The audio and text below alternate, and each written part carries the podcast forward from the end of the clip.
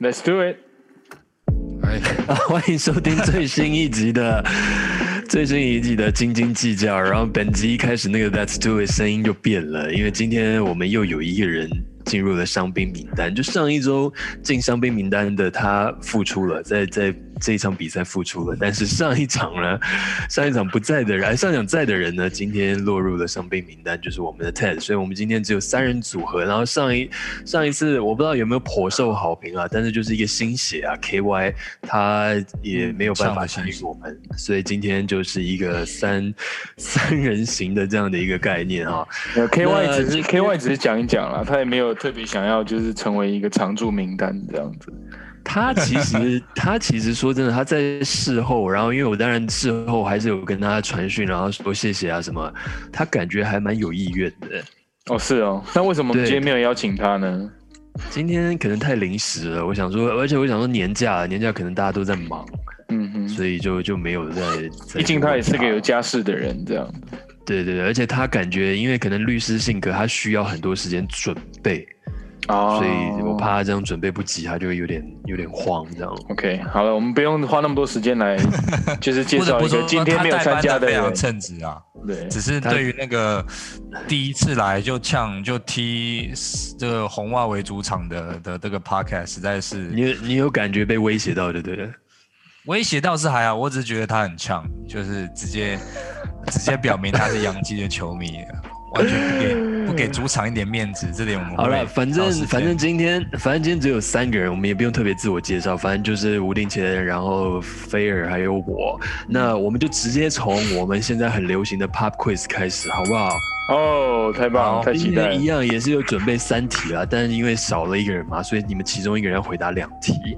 然后今天呢想的主题呢，其实因为你们三位就除了我以外，三位都是红袜队的球迷，所以今天的主题是跟红袜队有关。也就是说，如果我们答不出来，真的很糗哎，压力很大。你们答不出来就要很久很久很久，非常久。好，谁先开始？呃，费友先，好，我先，我先，超没种。好，我，那我们就从第一题开始哦。菲尔，Phil，请问你哪一位红袜队的投手，他是创下单场红袜队队史上最多三振记录的？A. Pedro Martinez，B. Pedro C. Roger Clemens，D. Cy Young。请解答。哎，这三个真的是很难呢。我我这我这一次给你们都四个选项。为什么？啊？你第四个是谁？赛扬。哦，赛扬。OK，赛扬讲的赛扬。赛扬。赛扬。好。Pedro、Babe Ruth、Roger Clemens 还是赛扬？贝比鲁斯、火箭人还是赛扬？对，还是 Pedro Martinez。神之我的答案是，我答案是 Pedro。你的这题是是他是身穿红袜球衣投出来，身穿就是他是红袜队史上单场投出最多。那我选 A Pedro。Pedro。定进来，我选 Babe Ruth。我选那个 Babe Ruth。Babe Ruth。OK，正确答案是 Roger Clemens。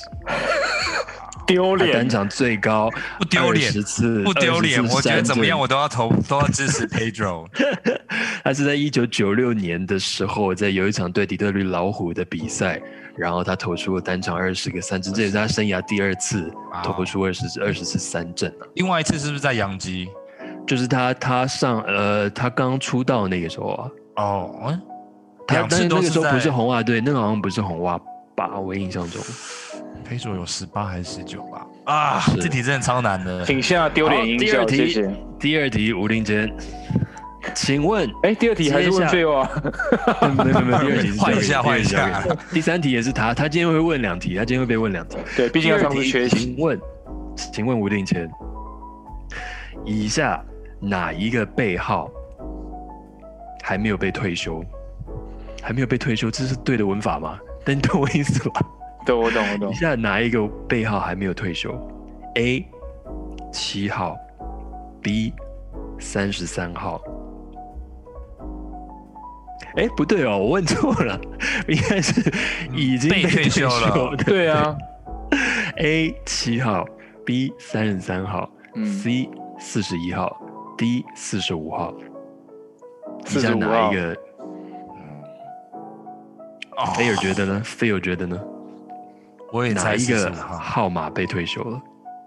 哎，等一下，我也猜45号。四十五，等等等，不是四十一就七号。反正七跟三十三绝对不可能的啦，，B 三十三嗯，C 四十一，D 四十五。因为七号现在那个 Vasquez 还在背嘛，三十三哎号 Very 呦，而且前面 Veritech 是 Tron Nixon，对，然后 Veritech Veritech 没有。Veritech 就是他是卸下队长，但是他的三十三号是没有退休的，所以不是四十一号，四十就是一号是不是因为，呃，四十一号有谁啊？Dirk，哦，对啊，我怀疑这根本就是皮博丢进去来 来乱闹的。对啊，我第一个想到也是 Dirk，可是四十五，等一下，可是 Pedro Martinez 是背四十五号，对不对？可是他已经被退休了吗？他应该要被退休，他只是应该他非常退休了没？但是他没有，我记得他的他的号码是没有被退休的，所以我觉得这是个陷阱题。最后五秒，四十五号，五四十五号四，D 四十五号，三我还是要抽 Pedro。一。正确答案是 Pedro 四十五号，他他是在二零一五年，二零一五年的七月二十八号那一天退休的，他的背号 Pedro 退 we 休。trust。对，好，第三题，第三题就交给 Phil。这一题呢是跟这个二零零四年你们非常有意义的这个冠军这一年很有关系的。在那一年，请问在队上的球员哪一个人击出最多全垒打？二零零四年那个球季啊，A 嗯 David Ortiz, B Manny Ramirez, C Jason Veritek, D Johnny Damon。你说是季后赛还是呃，应该是正规季赛季？整季这应该整季。整应该是季加季后赛吗？还是只有算季赛？我查的话，应该是只有季赛了。嗯其实你这个问法根本就只是拖延时间而已，对不对？嗯，没有没有没有，我如果是季后赛跟那个分清楚就要分清楚不太一样。通常不过这个这个这个季后赛的通常这个成绩都会跟季赛分开来计算的。以这个数字看来是季赛的数字。嗯哼，因为他一开始讲说这个二零零四年赢这一年，因为你想到那一年，你就会想到 Ortiz，他他季后赛丰功伟业。可是我猜我猜 Many 我们现在讲季赛了。季赛季赛，我猜我猜 Many Ramirez。我猜 Matt Da- 那个不是 Matt Damon，Johnny Damon，Matt Damon 继 Jerry Maguire 之后的那个一个 Damon，Matt Damon。没有，他也是，好，正确答案是 Many Many Ramirez，Manny 他在那一季打出了四十三支全垒打，然后 David Ortiz 他是打出四十一支全垒打，其他两位就还好，二十以下。OK，OK，是的，所以这就是我们今天的 Pop Quiz。今天感觉那个状况很不顺哦，连出题的人题目都一开始就念错。对没有关系，这个不会不会影响到我们今天的乐趣哦，因为我们今天的主题其实还蛮多的。第一个主题呢，我们现在直接就开始哦，是要从。足球，我们到现在斤斤计较都还没有聊过足球。英国的足球不是美式足球，足球里面这个 Barcelona 这一个球队，大家其实都很熟嘛，因为他们像队上明星非常多，然后梅西应该没有人不认识嘛。嗯但是最近有消息传出，他们现在其实是面临很大的财务危机，因为他们是身为在所有的足球球团里面，他们是第一个第一个在豪门呐、啊，真的是豪门，第一个可以达到 one billion，one billion 就到十亿了嘛，对不对？对十亿的收入，支也是唯一，他们是第一支，也是唯一一支就得到十亿收入，但是因为他们赚的多，他们就花的也多，花的多也借的多，所以在今年，尤其在这包括在去年这样子，呃，疫情这样下来，然后他们没有任何球票收入，没有观众这样，然后没有任何周边，他们现在是岌岌可危的。因为我现在查的资料，他们收入有到 one billion，有到十亿嘛，但是他们的支出包括负债加起来已经是一点一 billion 了。然后他们的球员呢，球员的薪资加起来是七百七十亿，七百七十一 million，这样的多少？七七亿嘛，对不对？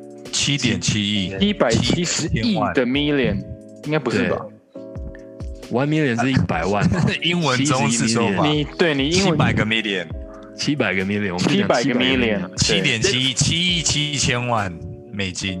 对啊，所以等于就占了他们三分之二的收入嘛，对不对？嗯哼嗯哼所以他们现在自己的会计师的部门预估，接下来这个球季结算的话，如收入大概只有呃两亿多，天哪，跟、哦跟之前这样十亿比，其实差很多很多。然后你看他他们接下来这个球季收入只有两亿多，但是他们球员的支出就还是这么多嘛，实打实的还是有七亿多嘛。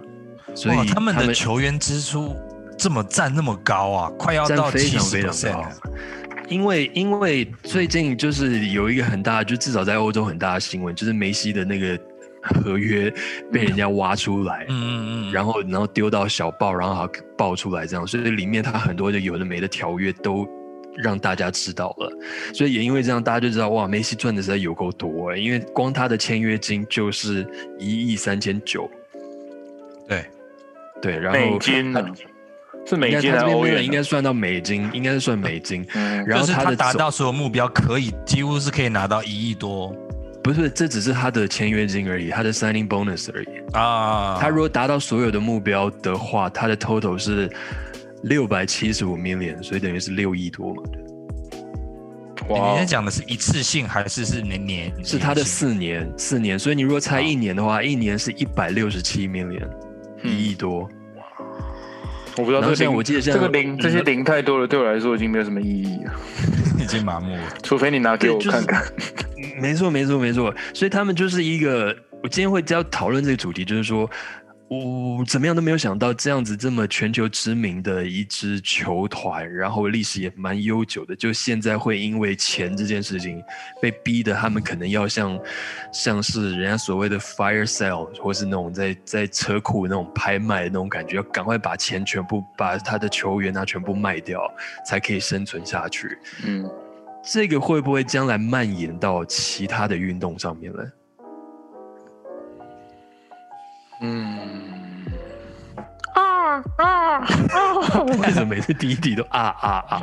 这个实在是太难了，因为我觉得这个疫情，这个疫情对太多的运动都有相当大的的一个打击啊。其实，因为我们毕竟我们都不是球团老板，我们不知道我们之前到底赚了多少，以及去年这一年来说，我们到底是损失了多少。这样，不过以巴萨这个球团的这个感觉，就是。呃，以就是以单以梅西这个球员的例子来讲，你会我会觉得他就是的确就是很像是在有点像买空卖空吧，就是他赌，他就是赌这个球员可以带他们为为他们带来的收益，也许没有办法赚钱，可是至少可以打平，他至少可以 cover 其他的他们一些的开销，可是没有想到因为这个疫情的关系，所以他们。呃，有这样子的麻烦。可是去年我记得他们跟梅西就已经从，就是梅西去年不是就已经曾经说他要离开球队了吗？对,、不对？但是后来他们又把他签回来了。他他其实是约还没有到满，他是这个球季结束之后才约真的满。嗯嗯嗯，嗯，但是他在去年就是呃这么年底那个时候就已经，因为去年其实巴萨经营的不是很好，然后战绩又很差，然后把他的几个好朋友什么 Suarez 那些都用一种很糟糕的方式把他给把他们给处理掉了，所以嗯我觉得他有一点内外夹攻，觉得很 Kimochi 很不爽啊。嗯因为毕竟他巴萨是他从一开始就待待到现在，从小时候十几岁就待待到现在的一支球队，嗯嗯。所以他现在应该是有一种，就至少去年有一种真心换绝情的感觉。嗯。嗯其实巴塞的财务状况已经被讨论蛮久的，但是也就是之前我们这样说好了，就是最受欢迎的球队巴塞是是嗯。最受欢迎球队，然后他的球场是欧洲大概可容纳最多的最大的球场之一，嗯，还有最豪华的阵容。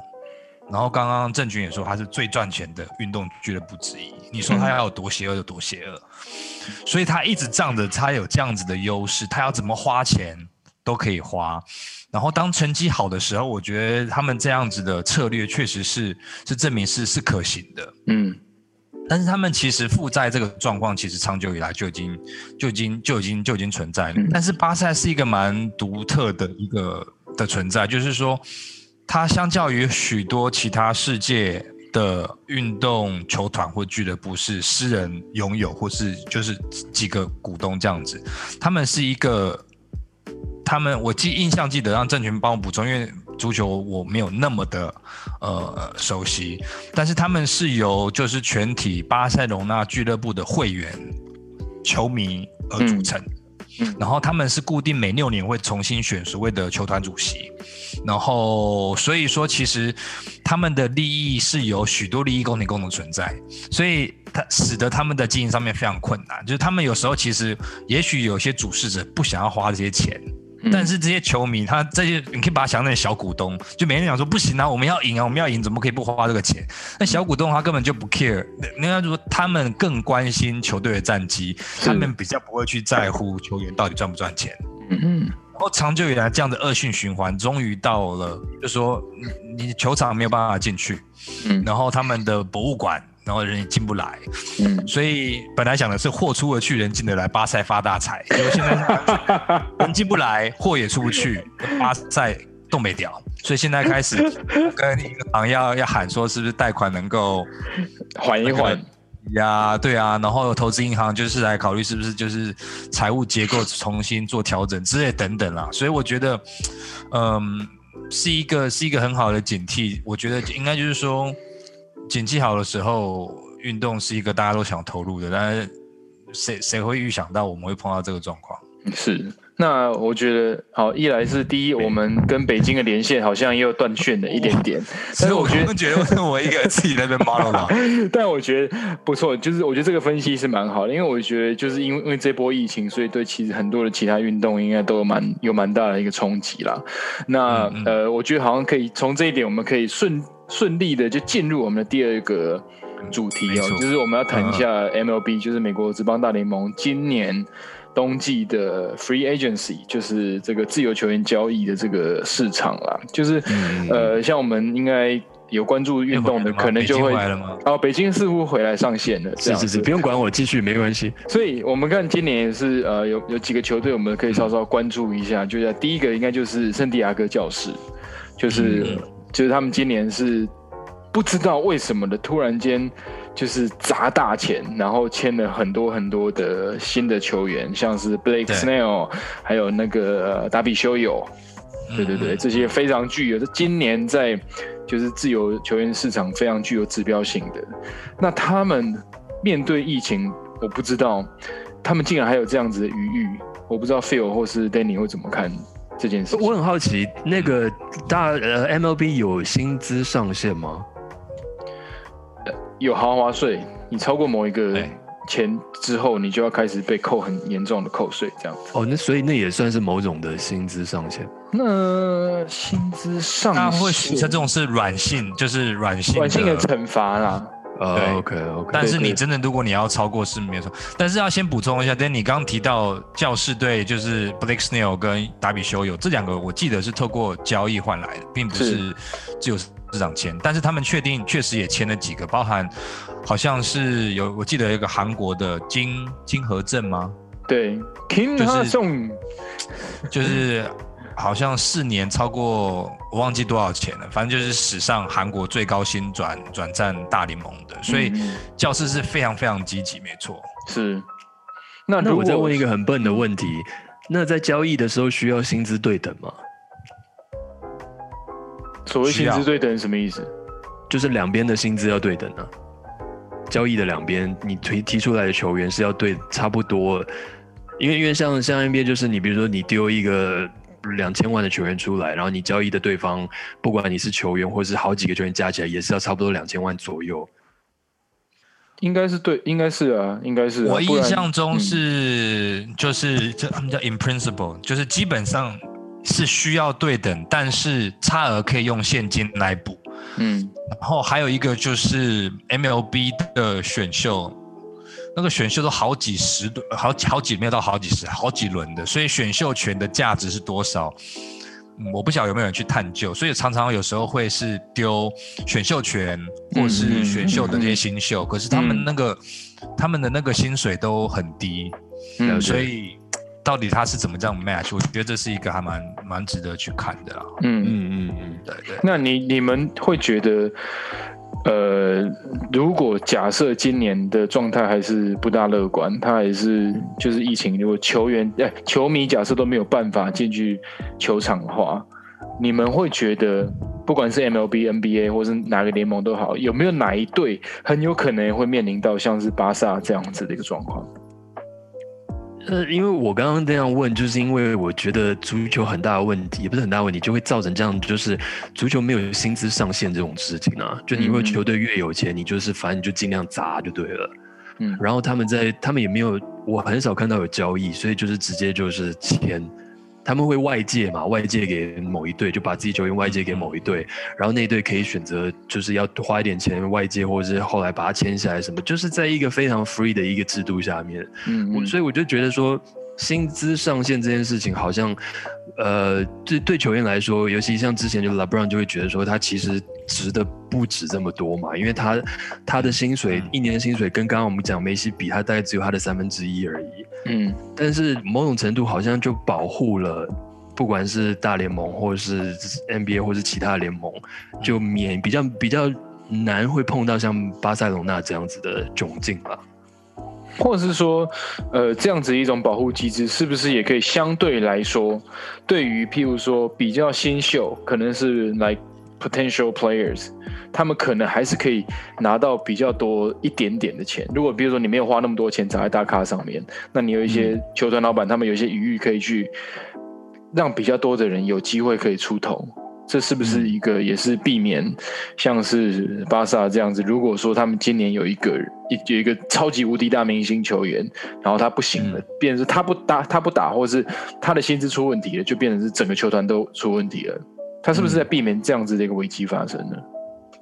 也有可能，因为因为这个就回到刚刚我断线之前，因为我有听到菲尔菲尔在讲，就是说他。巴萨还是要对很多自己的球迷负责，所以就是因为这样子，所以他就必须要一直去签人。之之前内马那个内马尔内马尔走了之后，然后他们他们球团高层就一直很有压力，觉得说必须要去签某个人回来，或是找一个更大的超级明星回来，然后补这个位置。嗯，但是像在 NBA 的球团，老板就会有一个这样的借口，就说：“哎，我们薪资上限已经到了，所以我们也没办法再做任何事情。”嗯嗯，相对就给资方有一个很很好的借口。嗯。我觉得某某程度来讲，因为欧洲足球这个真的是相对复杂很多。它除了国内的联盟之外，他们也跨跨跨国，他们也打不管是 UEFA 或是 Europa 的比赛，所以还包含你说转播权的这个分钱怎么分的。我觉得整体机制、联盟机制或是联盟的制度都没有像北美的运动联盟那么的完善。嗯，我说的完善是说它比较保证所有参与者都有。至少看起来是有 equal opportunity，就是不管你是堪萨斯，还是你是纽约，你是 L A，还是你是一个任何一个小城市，你几乎都有可能机会赢。但是欧洲足球它它的这个制度，就像你说的，它没有一个交易是没有说不用薪资要对等，你只要愿意出这个钱，我只要比别人出的多，我就可以抢到这些球星，所以变得有点强者恒大，弱者要出手真的很困难。所以你在那西班牙的那个的那个老力，几乎就是那两三队在轮流转。对，然后英超不是之前也有有酝酿，就是前六前六大要自己出来，要成立一个联盟，或是要成立一个什么东西，嗯嗯，就是分出转播权，他们自己钱来分。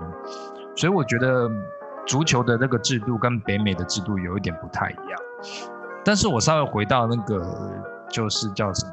呃，刚刚定坚他提到那个 MLB，我觉得这个现象就蛮有意思，因为我自己我自己在看，因为今年他们常常讲说啊。大联盟的那个季外球员交易是叫 Hush d o 结果今年这个这个这个火炉根本一点都不烫，就是来非常寒寒冬就对了。然后你会发现，就是最积极的几队，就像你讲教士队、大都会队，不是没有没有，就是没有得过冠军，不然就是刚换老板的。嗯，所以。然后 NBA 最近也在讨论说，哎，如果我们钱有缺口的话，我们是不是要再扩充，就是要要要 expansion，要要要再加队进来？嗯，就我反而会有一个想法是说，哎，是不是其实这是一个是一个人性吗？就是你得不到的，或是你一个新你是新上任的，或是新的那个老板，你就想要做出一番成绩，所以你就很积极的去各种交易补强。可是会有一些人就是已经 已经赢过的。或者是已经拥拥有很久的，嗯，就就没有什么叫他就没有什么动力，甚至我我我个人你说必须讲红袜吗红袜队就是这样，红袜队我觉得他们现在重点是赚钱，他们对夺冠已经没有那么，所以你问我好了，你 今年的 M 还好吗？还好吗？要去医院吗？没事没事，我很好，我很好。嗯，那以今年的就是季后赛，虽然是很有点偏冷清的交易啊，跟之前比起来，Phil 或是 Danny，你们有没有觉得你们今年比较特别看好哪一队呢？当然还是当然还是要支持红袜啊。虽然啊听起来超无奈。我我我也是从我们，因为今年没有什么，去年也没怎么看棒球，然后在我们的那个群组才发现，哈 b e n n t e l 也被交易了、哦，哎，那个谁也走了哦，我们到底队上还剩下谁啊？嗯，对，但呃，好了 b e n t e n d y 的就是交易，啦就是因为大家应该都很记得他，就是一九年。就是一些美技奖啊，其实坦白说，他二零二零这个时候，就是二零二零这一年，他也是退步的也蛮多了。但是很多的呃一些球探啊，或这些新闻，就是说他可能还因为他还算年轻，所以他还有 come back 的机会这样子。但是也，嗯但是我觉得交易他，我觉得情感上就是有一点觉得，你知道，你才刚看这些成员，这些夺。夺下世界大赛冠军的这些球员，一个一个被卖掉。我觉得其实这两年，我觉得红袜红袜迷的那个心真的是碎一地啊，真的是碎一地这样子。而且最好笑的是 JBJ，就是 Jackie Bradley Jr.，他一直以来就说要谣传要被交易，结果反而他到现在都还没有被交易掉。然后外野我觉得手三对剩他，外野还是三剩他，对，只剩他一个，然后他反而就是可能应该是现在看下来，因为进入了交易的尾声嘛，球季快要开始了，他可能是就是会续约一年，然后留留下来再看看这样子。所以我觉得以情感上来说，就球红袜明今年真的是蛮难过。那除了红袜队你觉得呢？红袜队啊，我个人是蛮想看教室嗯的，嗯嗯因为第一个他们跟道奇是同一个联盟，那道奇去年得冠军嘛，然后今年其实也不强，我想看他能够把至少就从季内就是正规赛就可以把道奇队逼到什么地步，嗯哼。然后这样他们有一群蛮就是年轻，然后很有活力的球员。嗯。然后我记，然后我记得包含他们有几个看板的球星，c a t i s 还在嘛对不对？C a t i s 他其实还在，对对对。实嘛。嗯嗯。就是我想要看这一群，就是你说在更早前就不说了，就十十几年前，大家都会觉得说这一群是，就是你说他们很不守一些不成规的规定的、不成文规定的这些这这这种这种球员，对，很很放荡。我想看他们是不是能够打出一番不同的气象，能够帮大联盟注入一些一些活力啊。所以我我个人是希望教士队能够打能够打出不错的成绩。哎，国联西区还有还有哪些队伍啊？怎么一时突然间想不起来？因为就是哦，对啊，因为当然对，因为我们响尾蛇还有旧金山巨人，哦，巨人跟道奇队算是世仇嘛，可是巨人这几年也是也是战绩相当的普啊，所以我觉得好像国、国联西区这一块也的确好像教室今年补强之后会变成是球迷蛮可以关注的一区，这样子应该会是蛮竞争蛮激烈的一区这样，对对，所以哎，那个北京的梁丹妮又回来了，你有想要回？来了吗？嗨，对对对，你想要看哪一？你有特别想要看哪一队吗？今年？你你你你讲到巨人，我才想起来，我好像有一年是支持巨人，但也一下子而已了。反正你支持哪一队，哪一队都是不会拿冠军。不是东我后来我后来自我后来有做一个自我分析，就是我是怎么选对的，因为我其实也没有真的一个标准。这个就像比如说，人家以前在问说啊，你你交女朋友有没有什么一个标准？讲了半天好像也没有什么标准，但是我最终理出一个结论，我发现我支持的所有队，他们的球衣都是蓝色的，很妙。嗯小牛也是蓝色的，然后曼城也是蓝色的。我以前支持三山虎也是蓝色的。这三支是我最认真、最认真追的球队，那红袜队什么时候穿过蓝色的？所以我没有支持他，然后然后帽子也不见了。巨人巨人队，所以你很明显当初就是来荷兰的嘛，就是对根本所以我在想说人也没有蓝会不会啊。对啊，如果所以巨人我才追追一下子也没追啊，所以我在想说，有没有可能这一年我就从道奇开始算？哦 OK，好啊，祝福直接你。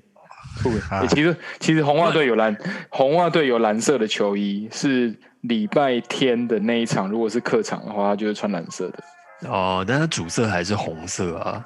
对，因为主场他们就穿红色的这样。对啊，嗯哼，嗯不然你也可以选择支持在地的德州啊，德州游骑兵离达拉斯不远，他们也是蓝色的。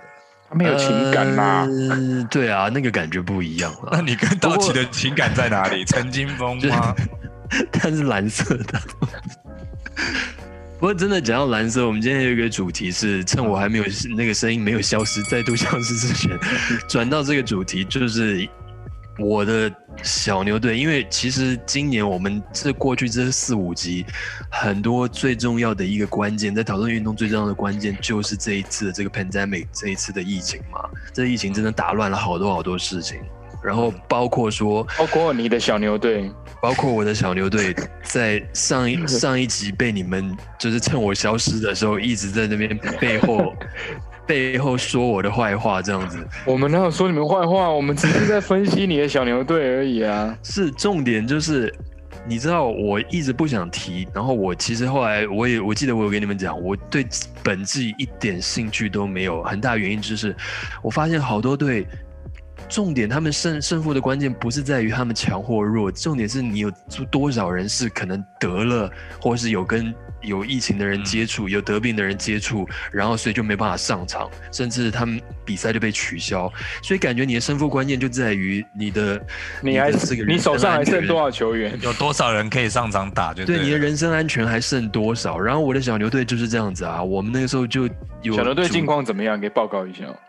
最近还不错啊，最近连胜大概四场还五场啊。哦耶！最近感觉都回来，但是因为就是前面那一段有一段时间六连败，就是因为我们的 F F L 先发三分之二的人都要被关在饭店里面隔离，然后板凳也大概有二分之一的也是要被关在隔关在饭店里面隔离，所以所以我我们这个整个节奏就被打乱，然后他们回来之后，好不容易回来之后，因为已经九场没有上场了，所以就要再花很多时间去培养默契，再把那个节奏找找回来，所以又输了好几场，嗯，所以我就会觉得天哪，这到底是什么样的一个球技啊，对不对？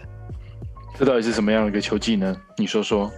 所以我觉得呢，相较相较之下，Phil 支持的波特兰拓荒者，他就是他们走的就是比较 old fashion 路线，他就是他们也是很多球员缺阵，但他们就真的是受伤。那这个就是一翻两瞪眼，这个就没有话说，你就是受伤。所以你是在考是吧你是在考 C 他们就对了。你现在在考这到底是你这你是觉得我其实我自己也不知道这个到底是是祸还是福，就是我们没有因为 COVID 阵亡，可是我们因为这边扭伤那边拉伤，这边被撞到，先发阵容五缺三。所以这个就带到带到我今天要讲这主题，不是要去，当然我刚刚也花很多时间在肯办小牛队这件事情了，但更重要的是，我上礼拜听到另外一个 podcast，然后他们就半开玩笑的讲说，哦，我听到了一个阴谋论，因为到目前为止哦好像只有大概三队左右其实是完全没有受到。就是他们的球员啊，什么都没有因为 COVID nineteen 然后被隔离。哪三队一个就是讲出来湖？人，嗯一个就是湖人，一个就是快艇，还有一队是哪一队我忘记了，但三队都是在现在在呃联盟排名上面是领先的，尤其湖人队是一个都没有，所以他那他们里面的的成员就是开玩笑说啊，我听到一个阴谋论，会不会湖人队他们已经偷偷的接种疫苗了，但是没有告诉大家？哇，噔噔噔！事实上，这个是啊，这个是很值得相信的一个阴怎么说？谋论、啊。老布朗怎么说？我不知道，我明天打给他好不好？我明天打给他，我怎么知道？你可以现，你可以但我觉现现在就打给他吗？但我觉得这是一个很很棒的、值得讨论的一件事情啊。就是如果我们现在没有假设说哪一队真的做这件事情好了，但嗯如果有谁真的偷偷去打疫苗，这个其实你觉得他跟所谓打禁药是可以划等号的吗？我我我 这这个一下子跳好远，对，因为这个阴他他们会提这个阴谋论，其实就是在暗指这件事情啊。因为因为这个球季的成败，其实你除了当然球队整体的阵容之外，你真的球员的健康是一个很大很大的问题啊。可是我们先想，如果好，我们假设这阴谋论成立，他帮助到谁？嗯他，帮助到湖人队啊，还有就是施打的球队嘛，就是湖人队整队没有人缺赛，然后当你大概哦。三十队里面有三分之二球队都一直有人缺赛，其实你战绩是可以一直上去的啊、然后这个我说，如果这个事情真的被假设被揭发的话，对 NBA 根本就是、就是蒙上一个黑影嘛。对啊，嗯是啊，嗯，所以 NBA 我猜想不会容许这种事情。而我记得他们现在不是每一所以才天叫阴谋都要论啊对，可是我的意思是说，他们现在不是每一天都有联盟的成员、联盟指派的什么医护人员要每天要做两次的检查。因为我我是听到一我是听到一个报道，他们讲说，就是这个球季很特别，除了说季赛很密集，然后在 COVID 之间之外，就以前传统的所谓的 off day，就是难得有嗯 off day，有时候因为比如说你前面四天打三场好了，然后难得一个 off day，然后教练会宣布说啊不用练习，大家就可以睡，就可以睡晚一点。他们说现在这个不成立，因为你每天八点钟就要去球队的练习中心被人家不管是挖鼻孔、挖喉喉咙或，就是要去做做检测就对了。嗯，所以在这样的情况之下，湖湖人要怎么样，或是要怎么样去施打疫苗，就他们行踪全部都可以被，都都是被联盟去监管着的。我觉得你太不了解，我觉得你太不了解湖人队了。好，来，我不懂，来，请开始。我觉没有啦得我们这一集会遭受很多湖人队球迷攻击。没有啦，其实当然回到这个就是这个阴谋论来讲，我就是比较比较想知道的就是，但如果要做这件事情，就假设真的我们假设湖人队的球员，嗯，应该不止球员吧？譬如说连医护人员、教练那些，应该随队任何人都要必须要施打吧？应该是要这样子，对不对？对那这个会是谁来做这件？会谁主谋者是谁？那应该是、就是湖人队的老板这样子。对，那他这样子做，只是为了确保在今年这个球季，他们还是有很好的战绩，这样子。嗯，对，而且而且因为你都没有人这样子进进出出你的的球队的阵容，所以你的默契、你的战术、你的什么，其实都是在一个很连贯性的、很很一致性的状态下。嗯，所以你不只拿到最可能比较不错的战绩之外，然后你球队的阵容整体的默契士气都是在一个不敢讲巅峰了，但是都是在一个不错的状态。跟嗯比如说其他球队就动不动有谁哦，又因为跟谁接触了，所以就要被抓去隔离，是那如果差蛮多的。你今天如果是联盟的执行长，知道这件事情，嗯你觉得你会默许吗？因为毕竟湖人才叫阴谋论啊，他不会知道啊，重可是点是他不会知道、啊。我先回到湖人队好了。我们假设 Ginny Bus 他今天决意做这个，他就是这个东西的最好的情况就是湖人今年再度拿下总冠军嘛。没错，是啊是啊没错，就是我所做的一切，我能达到的最就是 biggest prize 就是这个。嗯，但是他如果被发现的话，嗯，他这个冠军可能会被打上一个，就是会、会被打上问号。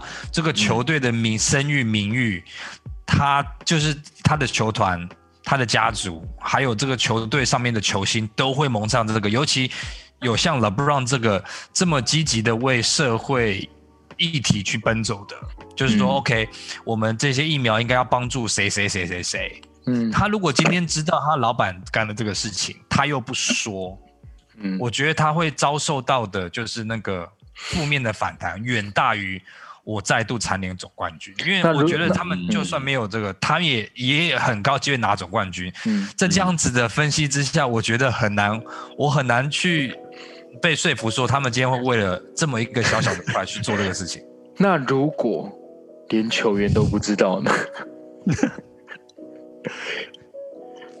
我也都不知道，你这是下在食物里面吗？我不知道，他每天要做那些检测，或是说怎么样的？嗯，他就说最近他就说啊，我们最近是那个感冒的 flu season，所以我们现在打一个就是 flu 哦 flu yeah，shot 这样子的。对啊，啊，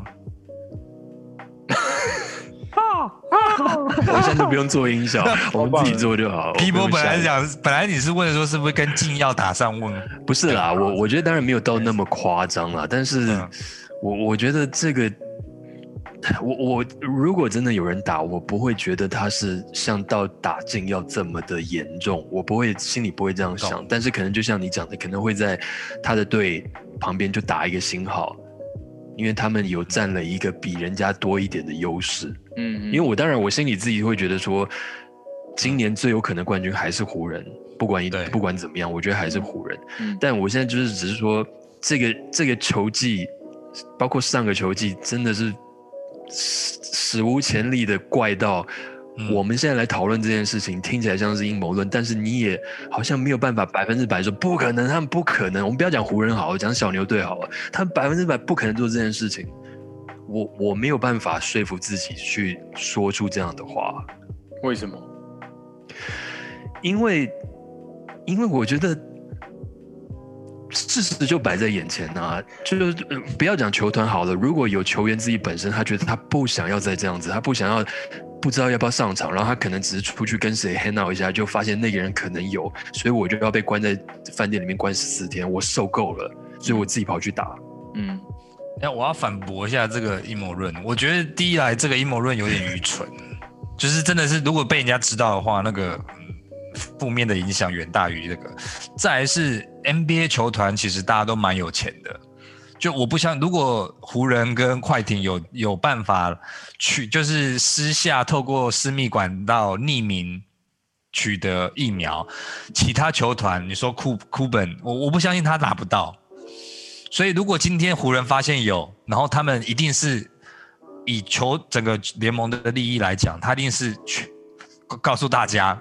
联盟各队应该都打了，我觉得不会只有这一一两队对打。我反而会觉得说，其实是这两队都是有所谓的 veteran leadership，就老将的的领导。就是因为我记得，因为我比较，那因为我是拓荒者的球迷嘛，我知道拓荒者他们其实还蛮严格，他们其实就是只有在热身赛的时候有一个，就是第二年的那 Sir Little 他有得。其实之外都没有，他们就是现在是过得像是军队式的那个 schedule。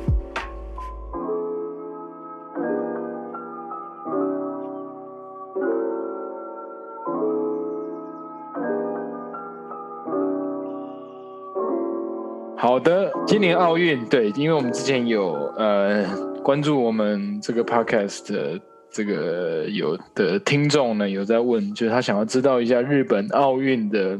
目前的 update 到底是怎么样？因为你看时间越来越近了，已经进入到二月中嘛，我们离奥运真正举行时间其实也就是半年，懂懂，几乎对对对对对，有没有任何的 update 呢？嗯，如果二零二一东京奥运是支股票的话，我非常鼓励大家不要去买。嗯，那内外皆忧。你觉得它现在是在低点还是在高点呢？它是已经在低点，然后还是会继续跌下去，还是它现在是看起来是个高点，但之后就会一路往下一一路往下坠这样？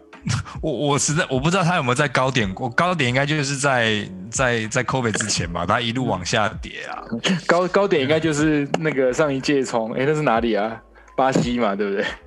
对对，高点就是那个闭幕的时候，然后他们有请那个首相，日本首相直接去，然后像超级玛丽一样从水管里面跑出来，然后就说接接下来我们要办奥运的夜，那就是高点，然后最其实之后就一一开始一路往下往下坠。对，但是因为有跌停的那个有那个制度，所以它可以控制每天的那个跌的那个程度。但是相信大家最近都至少应该都有耳闻呐，就是。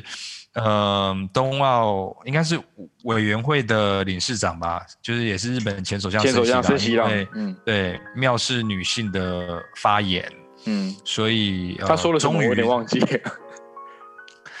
他是说，大大大意上是，他是提到说，因为现在这个 committee 里面有开始有有蛮多女性的，他说如果呃女性的委员。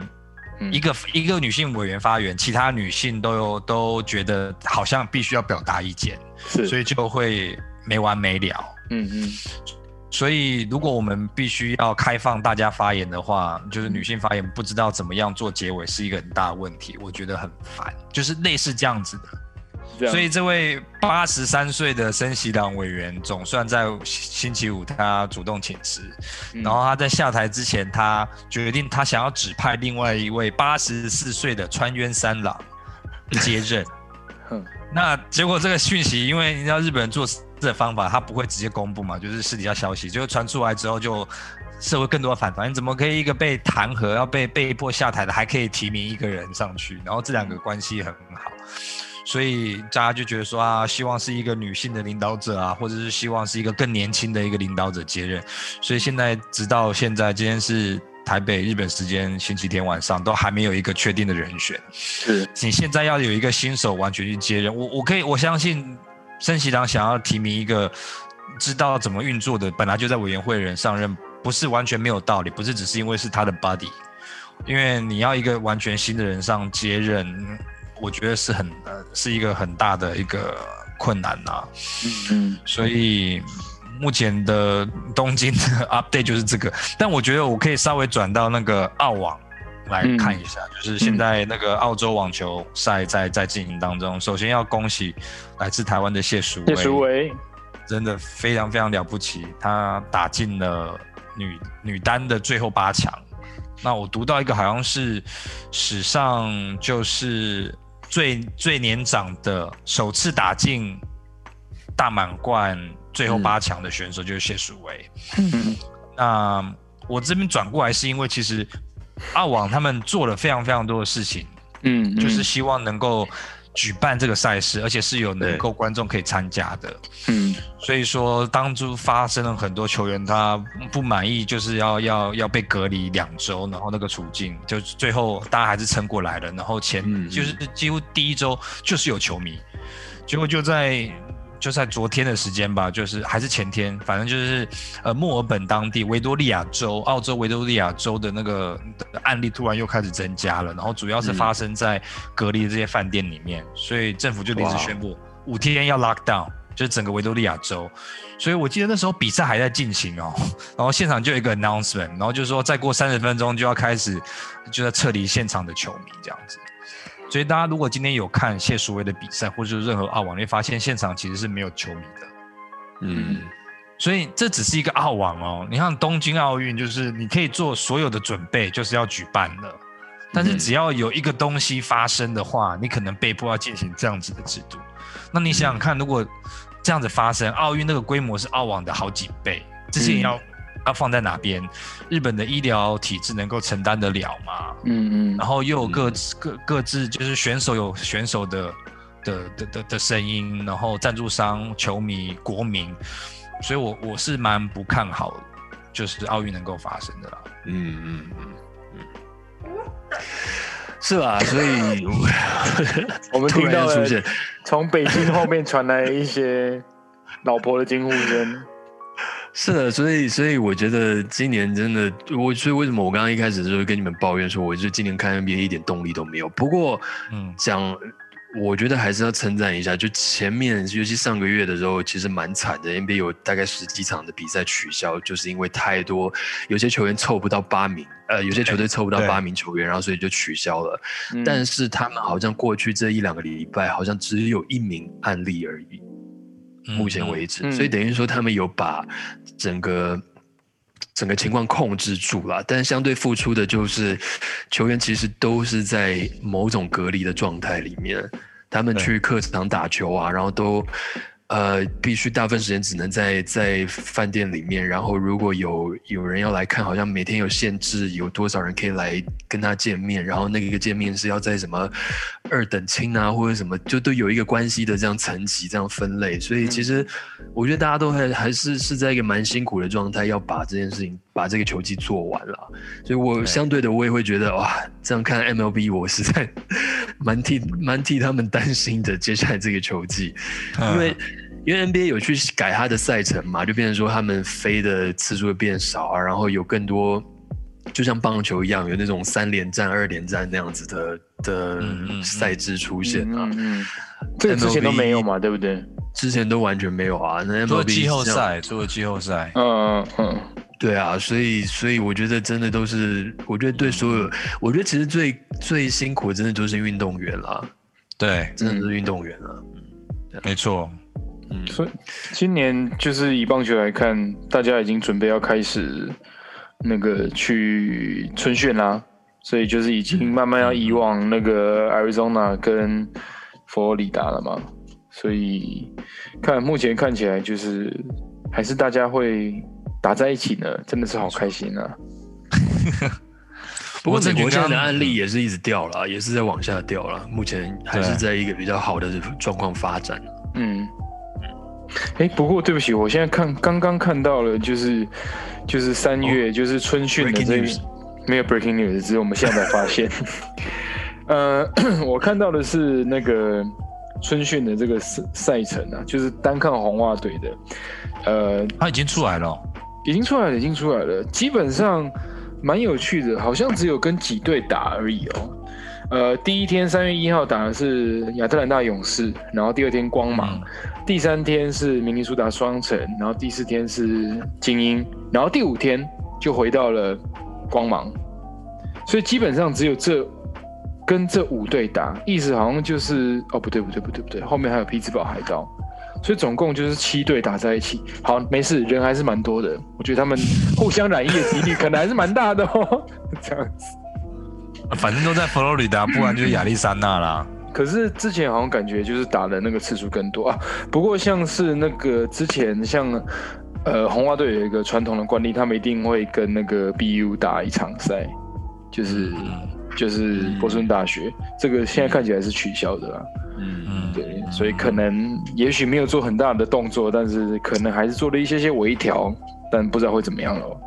嗯不过至少有这样子春训这样子的一个节奏建立，对这样的过程，跟 NBA 这一季要开始的时候，几乎没有任何的训练营，然后就直接开始，这些新秀完全就直接就带枪上阵，所以也许也许这样是好的吧。就他如果可以在健康方面都控制住，然后再有一个完整这样子的训练营、春训嗯这样子一路走下去，也许我们可以看到还算完整的一个球季也说不定啊。嗯嗯，真的是，远方又传来了惊呼声，这样子，远方传来是那个今天的赞助商，啊的一个结尾，这样子，那就让我们在这边。就是做一个完美的结尾。好的，我们今天计较 这个 podcast 呢，有呃，我们有在 Apple Podcast，然后还有什么 Spotify Sound On、Spotify、Sound On、KKBox，KKBox 到处都有，所以欢迎来那个搜寻“斤斤计较”，北京东京的京，然后顺便订阅我们的 podcast，这样子。是的好，的，那我们就下次再见了，拜拜。OK，拜。